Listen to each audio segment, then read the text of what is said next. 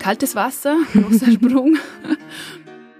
ich glaube, man muss sich jedem Job behaupten. Was natürlich schon ist, ich war ja nicht einmal 30, äh, also jung und eine Frau, bin da reingekommen, branchenfremd, komplett von woanders, keine Ahnung gehabt für irgendwas und habe eine, eine Abteilung geführt. Das wird mir schon oft zurückgespiegelt, zurückgemolden, dass ich stark wirke. Mhm. Ich fühle mich nicht immer stark, muss ich, muss ich ganz ehrlich sagen.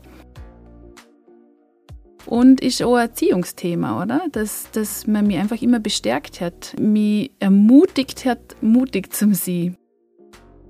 Also meiner Erfahrung nach passiert Sichtbarkeit nicht linear, sondern, sondern exponentiell.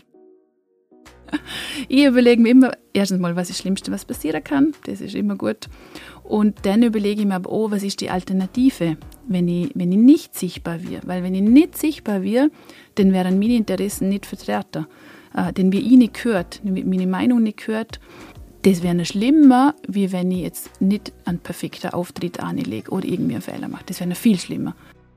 Es hat immer wieder mutige Vorreiterinnen braucht, die Dinge hinterfragt haben, die eintreten sind für Rechte, für Wünsche für Frauen.